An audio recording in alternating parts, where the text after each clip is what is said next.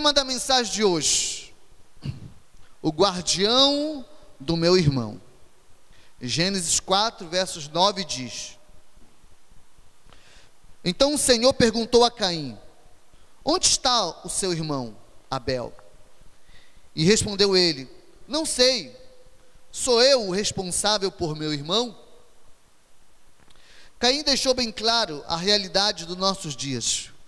Vivemos em uma sociedade que não se importa com as pessoas que nos cercam. Cada um vive no seu mundinho e que nossa responsabilidade com pessoas não passa de uma curtida no Face. Mas o que Deus quer dos seus filhos é muito mais do que formalismo. Mas homens e mulheres capazes de se importar com o próximo e assumir a responsabilidade em guardá-lo do mal. Deus não quer que nós sejamos pessoas apenas responsáveis por dar uma curtida na página do Face do nosso irmão. Deus quer que nós venhamos cuidar do nosso próximo. A atitude de Caim revela muito bem a realidade dos nossos corações.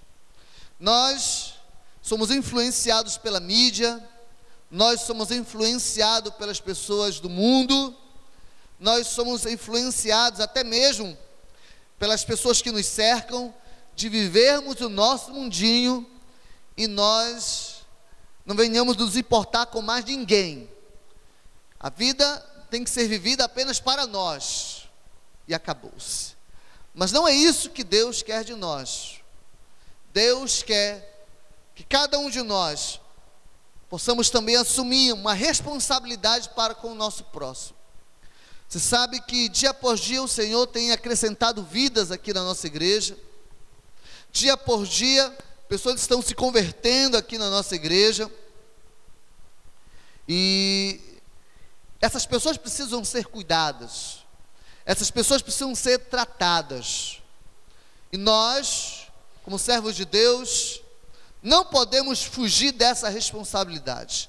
Nós precisamos nos responsabilizar pelas pessoas. O problema é que muitas vezes nós não queremos essa responsabilidade.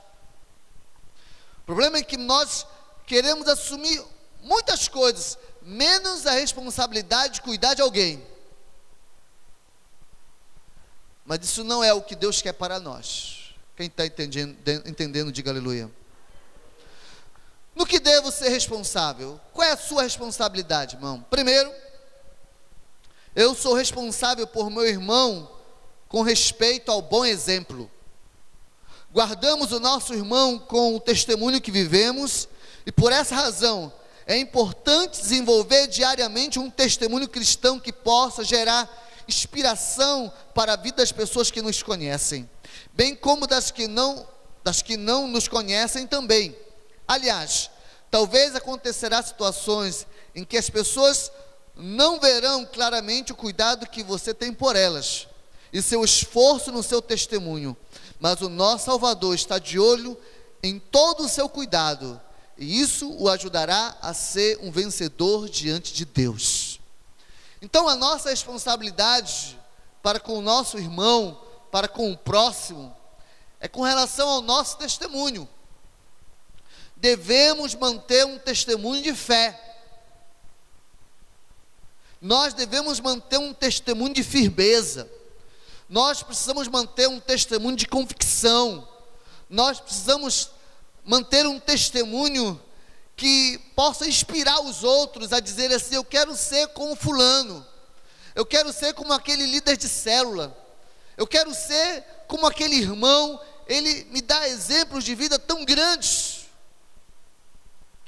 Às vezes, existem pessoas que não são nem cristãs, mas que têm um testemunho que inspira, um testemunho de, de trabalho, um testemunho de estudo, um testemunho de dedicação. Que isso não seja diferente também nas nossas vidas que nós também venhamos manter um testemunho que inspire os outros a amarem a Deus como nós também amamos. Muitas vezes isso não será reconhecido, Muitas vezes as pessoas não vão bater nas suas costas e dizer o quanto você é uma pessoa que tem um testemunho maravilhoso, mas o seu Deus está vendo. O seu Deus está de olho em você. O seu Deus sabe o testemunho que você está vivendo diante dos homens, e isso irá abençoá-lo e abençoá-la. Diga amém. Segundo, Sou responsável por meu irmão com relação à educação religiosa. Ninguém nasce sabendo, e por essa razão cada um de nós tem uma certa responsabilidade com o próximo. Somos aqueles que Deus tem levantado nessa geração para levar luz aonde há ignorância e trevas. O conhecimento do Deus a quem servimos não pode ser vivido somente por nós mas ela precisa ser compartilhada com todos que nela necessitam. Deus leva em consideração e em autoestima aqueles que são capazes de levar adiante as boas novas da vida espiritual e da salvação. Nós somos os responsáveis pela educação espiritual das pessoas que se achegam até nós. Ninguém nasce sabendo. O que você conhece de Deus, você aprendeu de alguém, ou se inspirou em alguém, ou leu um livro que alguém escreveu. Tudo que nós sabemos é um conhecimento que é transmitido. Vai chegar um tempo em que você poderá extrair conhecimento das suas experiências. Mas enquanto você é criança, como é o caso de muitos irmãos novos convertidos que vão chegando na igreja, eles precisam serem orientados. Talvez o que esteja acontecendo no meio da igreja são pessoas que não estão sendo bem instruídas por nós. Preste bem atenção no que eu vou lhe dizer. Tem irmãos da igreja, tem até líderes que estão abandonando a obra porque as suas bases não foram bem alicerçadas. Porque muitos de nós demos uma educação religiosa medíocre para eles. Eles se tornaram cristãos medíocres, pequenos na sua fé. Não tiveram base, porque nós, de uma certa forma, somos os responsáveis também pela educação religiosa, pelos fundamentos na vida e no coração daquelas pessoas. Eu sei que existem algumas pessoas que abandonam a fé por sem vergonhice, por incredulidade, mas muitos abandonam porque não têm o conhecimento, não têm a doutrina, não têm os fundamentos realmente alicerçados na sua vida. E como diz a palavra, a semente caiu em pedras rochosas, e veio o calor e as preocupações desse mundo, e aquela semente vingou, não foi para frente, porque as suas bases não foram, não foram fortes, não foram bem alicerçadas. Se você assumiu a responsabilidade de cuidar por alguém, dê a melhor educação religiosa que essa pessoa precisa porque isso é algo que cabe a cada um de nós transmitir um para os outros. Deus vê isso com autoestima, Deus vê isso com bons olhos. Não pense você que o tempo que você gasta educando alguém, com o tempo que você gasta instruindo alguém, isso vai ficar em vão na sua vida. Não vai ficar em vão. Tudo que nós fazemos para a obra de Deus, nós recebemos cem vezes mais. Diga amém. Terceiro, sou o responsável pelo meu irmão com relação à cobertura espiritual. Todos podem se perder no caminho ou sair da direção. E neste momento, cada um de nós podemos fazer a diferença e fazer uma cobertura espiritual. E, e, isso é algo muito importante da vida daqueles que estão fracos e desorientados. Cobertura espiritual nos fala de um conselho bem dado, uma visita amável, um telefonema amigo, zelo e atenção. Uma boa cobertura espiritual pode levar milhares de pessoas a uma vida verdadeira com Jesus e sua salvação. Compreenda que há momentos que alguns vão fraquejar, que uns vão se sentir tristes na caminhada da vida. E se você é responsável por seu irmão, você é responsável por lhe dar cobertura espiritual. Às vezes nós só queremos julgar, às vezes nós queremos apenas é, encontrar o defeito, mas não distribuir a cura. Às vezes nós só queremos achar aonde está o mal, mas não queremos repreender o mal da vida daquela pessoa. Nós precisamos fazer cobertura espiritual na vida dos nossos irmãos. Compreenda, irmãos, que todos podem sair do caminho, todos podem perder a direção, mas uma palavra amiga, um conselho sábio, uma palavra de consolo, meu irmão, isso pode transformar e restaurar e resgatar as vidas. Mas às vezes nós estamos mais preocupados com a novela da tarde, muitas vezes estamos mais preocupados em assistir a novela da noite, às vezes estamos mais preocupados em querer dar aquele passeio no shopping, do que se preocupar em dar cobertura espiritual para a vida daqueles que realmente precisam de uma palavra e de uma oração nossa. Isso não é, responsa é responsabilidade de apenas uma pessoa, é uma responsabilidade de todos aqueles que assumiram o sacerdócio. Se você assumiu o seu sacerdócio, você tem responsabilidade com relação à cobertura espiritual na vida de ninguém. As pessoas precisam de cobertura espiritual. Porque se uma criança ainda é pequena, ela não pode atravessar uma rua sozinha. Você já largou uma criança na rua? Ela vai saindo sem rumo, sem beira, você tem que estar de olho. E é importante que nós tenhamos também esse mesmo sentimento de cuidado. Acho que a palavra cuidado é o que soa muito bonito nos ouvidos de Deus, quando nós verdadeiramente praticamos. Porque ninguém é fácil de ser instruído. Não pense você que você vai encontrar discípulos formados. Você, meu irmão, terá que moldar o seu discípulo. Você terá que tratar o seu discípulo, porque discípulos não vêm prontos de fábrica. Ah, quem dera, né? Eu vou mandar buscar a versão 4.2 desse discípulo, está mais atualizado, dá menos problema. Não, já saiu uma nova versão, a versão Plus. Aí você, né? Quem dera que pudesse ser assim, né? Porque sabe como é essas, esses programas de computador, aí sai a versão 1, versão 2, versão 3, versão X, né? Maxi X, Plus X, né? GGX, é tremendo. Mas não é assim na vida dos nossos discípulos, irmãos. Nós é que temos que cuidá-los. Nós é que temos que estar de vez em quando fazendo atualização neles. Como é que está a fé, meu irmão? Você vai lá e faz uma sabatina. Como é que está a fé? Está orando? Foi na igreja essa semana? Porque faltou a célula. Porque você não está frequentando a, a, a, as escolas de líderes, os discipulados, porque você não está. Você faltou o ensino do discípulo, meu irmão. Sabe, esse cuidado, essa manutenção faz toda a diferença no trabalho que nós estamos exercendo. Nós somos os responsáveis por cobertura espiritual na vida das pessoas. Quarto, eu sou responsável por meu irmão com respeito à servidão. Todos somos responsáveis por servir uns aos outros.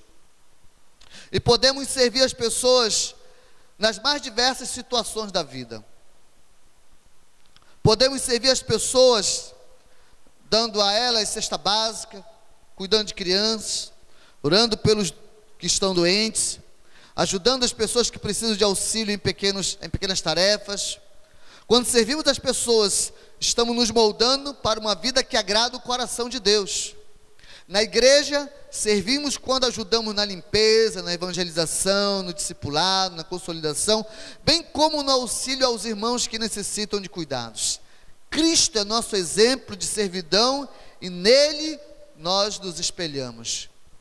Jesus não veio para ser servido, ele veio para servir.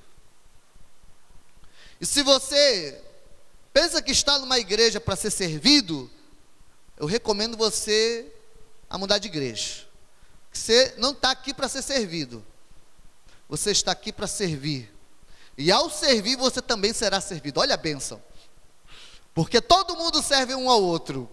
Mas quando todo mundo quer ser servido, meu irmão, numa aldeia onde só tem cacique, o negócio é complicado. Numa aldeia onde todo mundo quer ser o chefe, não dá. Numa empresa onde todo mundo é senhor, não serve, meu irmão. Não dá.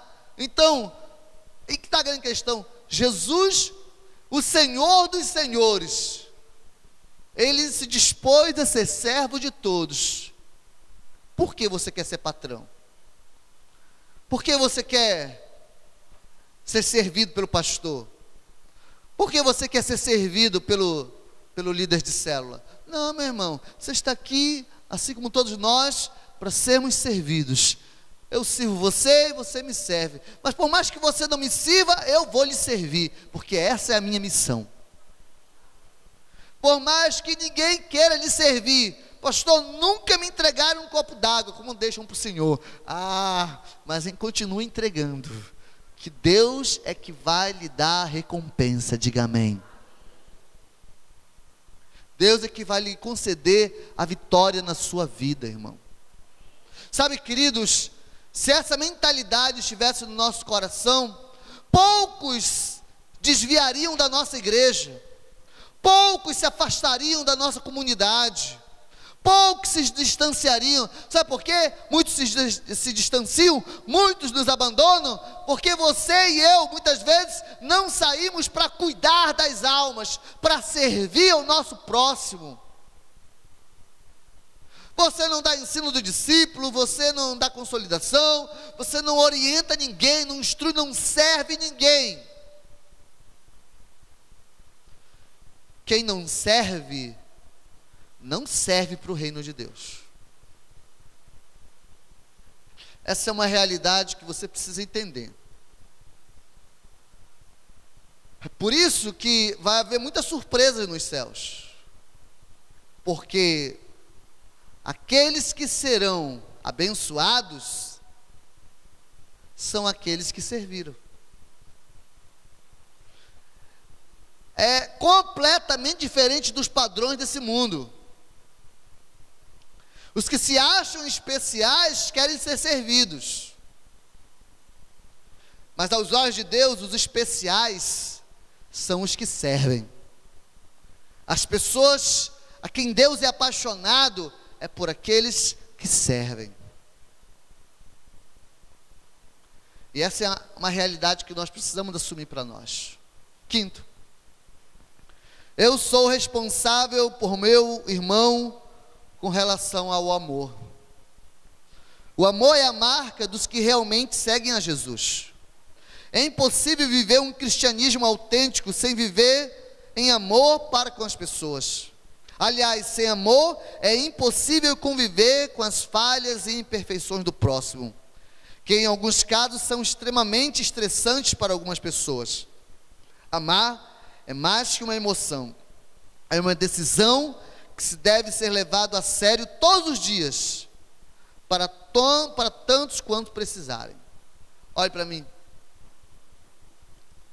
Talvez um dos nossos maiores problemas é que nós não sabemos amar. Seus discípulos estão se perdendo porque você não os ama. Pessoas estão desviando nas nossas redes porque nós não sabemos amar. Aquele que fica mais de duas semanas sem fazer célula, para mim essa é uma pessoa que não tem o amor de Cristo no seu coração e não se importa com as pessoas.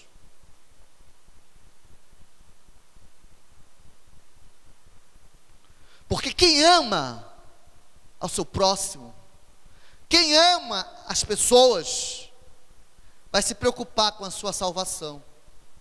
Sabe, na minha cabeça, é impossível, não sei se é na sua, acredito que você também tem essa, esse mesmo conceito, que, que por nós amarmos as pessoas, é inconcebível vê-las se perdendo. É por isso que nós fazemos célula, é por isso que nós estamos de casa em casa, é por isso que não existe lugar para fazer célula, nem que seja debaixo de uma pimenteira a gente faz, sabe por quê?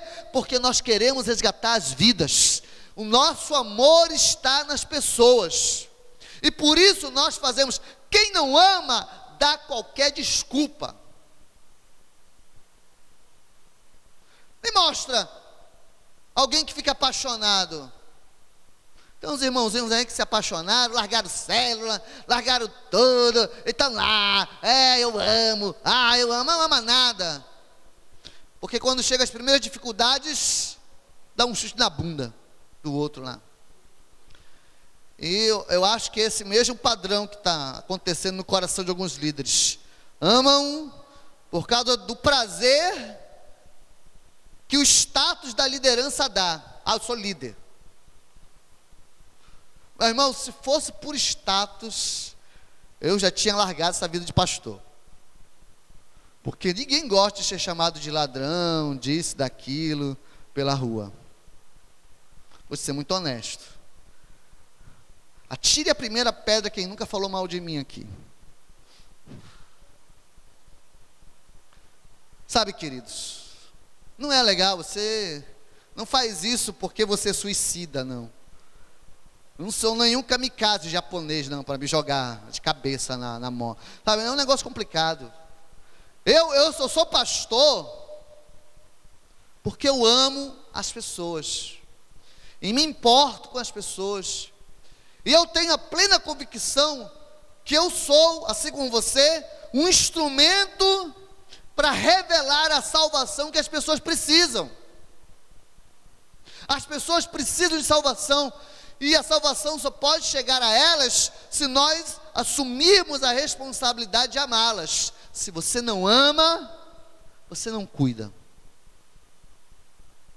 Você não se importa. Você não está nem aí. Tá não. Para mim, alguém que tem uma célula e não tem discípulos, para mim, alguém que tem uma célula e diz que tem, faz quando dá. Para mim, alguém que diz que tem uma célula e, e, e não dá o ensino do discípulo, para mim, esse é, é alguém que não ama. Aconteceu um caso aqui na igreja, talvez muitos não, não tenham ficado sabendo. oh Deus. Mas teve uma certa pessoa que que decidiu liderar, que estava apaixonado por uma certa outra pessoa. Então ele fez o seguinte: eu vou liderar a célula, que eu vou pegar fulano e eu vou cuidar do fulano. Aí fez tudo, aí fez escola de líder, fez discipulado, fez tudo, irmão. Mas sabe o que aconteceu? Quando ela assumiu célula, o fulano queria ficar na célula dessa pessoa essa pessoa decidiu que não queria mais fazer célula porque fulano não queria mais frequentar. Por quê? Porque ele queria cuidar, queria cuidar ou cuidar, né? Não sei, vamos deixar em branco aqui o negócio, tá? Mas é, é, queria lá cuidar do fulano, porque amava o fulano. Mas como ele não quer, então também não quero mais célula. Entendeu, queridos? Preste bem atenção. Quando você gosta de alguém, você dá um, faz um esforcinho a mais. Quando você gosta de alguém, você faz um, anda uma segunda milha mais, é por causa do amor. Compreenda, sem amor pela obra de Deus, você dá qualquer desculpa para abandonar. Um dia desse, uma pessoa decidiu que não queria mais fazer célula. Aí eu perguntei, mas por quê? Ah, porque dá muito trabalho ah, tem que ficar correndo atrás das pessoas. Ah, porque tem muita complicação. Aí eu virei e disse: É, meu irmão, é complicado. Vá, Deus te abençoe. Porque quem não ama, meu irmão, sempre vai achar dificuldades. Quem não ama sempre vai achar que correr atrás de um discípulo, que estudar o caderno da célula. Eu não acredito que seja tão difícil liderar a célula nesse lugar. Eu só falto fazer a célula no seu lugar, meu irmão, praticamente. Porque o que você tem de recursos para fazer sua célula não está no gibi. E você ainda vem me dizer, a sua responsabilidade é um dia na semana, dar uma palavra, dar um ensino do discípulo, estar aqui na igreja, uma responsabilidade tão pequena, mas que tem uma grande influência, que tem um grande peso. E você precisa, você necessita, irmãos, fazer com amor. Porque se você não fizer com amor, querido, nada vai dar certo. Nada vai fluir. Nada vai acontecer. Os materiais que nós usamos nos dão um trabalho terrível para fazer. Mas nós os fazemos porque nós amamos. E nós sabemos que isso, porque você pode até não dar valor, mas se dois ou três derem, já é um começo. E nós estamos aqui para fazer com amor. Se não for com amor, é melhor desistir. Porque você ainda vai ainda vai chegar, ainda vai ficar falando mal da igreja. Se você não fizer as coisas com amor, olhe para mim, você vai ficar falando mal da igreja, vai ficar falando mal dos líderes, vai, fazer, vai ficar falando mal da, do seu pastor, das pessoas, vai ficar falando mal do culto que você não faz com amor? Porque neste lugar nada é perfeito. A única coisa perfeita é o amor, só. É isso que faz você ver a obra de Deus com outros olhos. Você sabe que a pessoa que ama não vê a feiura do outro, né? Às vezes fulano é tão feio, mas eu não estou vendo essa feiura, é porque tu ama. A mesma coisa na igreja, a mesma coisa na, na obra de Deus. A gente, né? olha para esse lugar, esse lugar é tão feio, né? mas não, não é feio não, é, é porque nós somos apaixonados pela obra de Deus, nós amamos a obra de Deus. Quem ama não vê dificuldades, quem ama não vê, não vê problemas. Talvez você não cuide, talvez você não tenha zelo. Caim não tinha nem um pingo de amor pelo seu irmão, não tinha nenhum zelo pelo seu irmão, a ponto de matá-lo, de não guardá-lo, de não protegê-lo. E quando Deus foi prestar contas, ele disse: Quem é? Eu sou por, por acaso guardião do meu irmão? Sou por acaso responsável pelo meu irmão? O que, que tenho eu com meu irmão? Sabe, queridos, quando você não tem amor, você não está nem aí.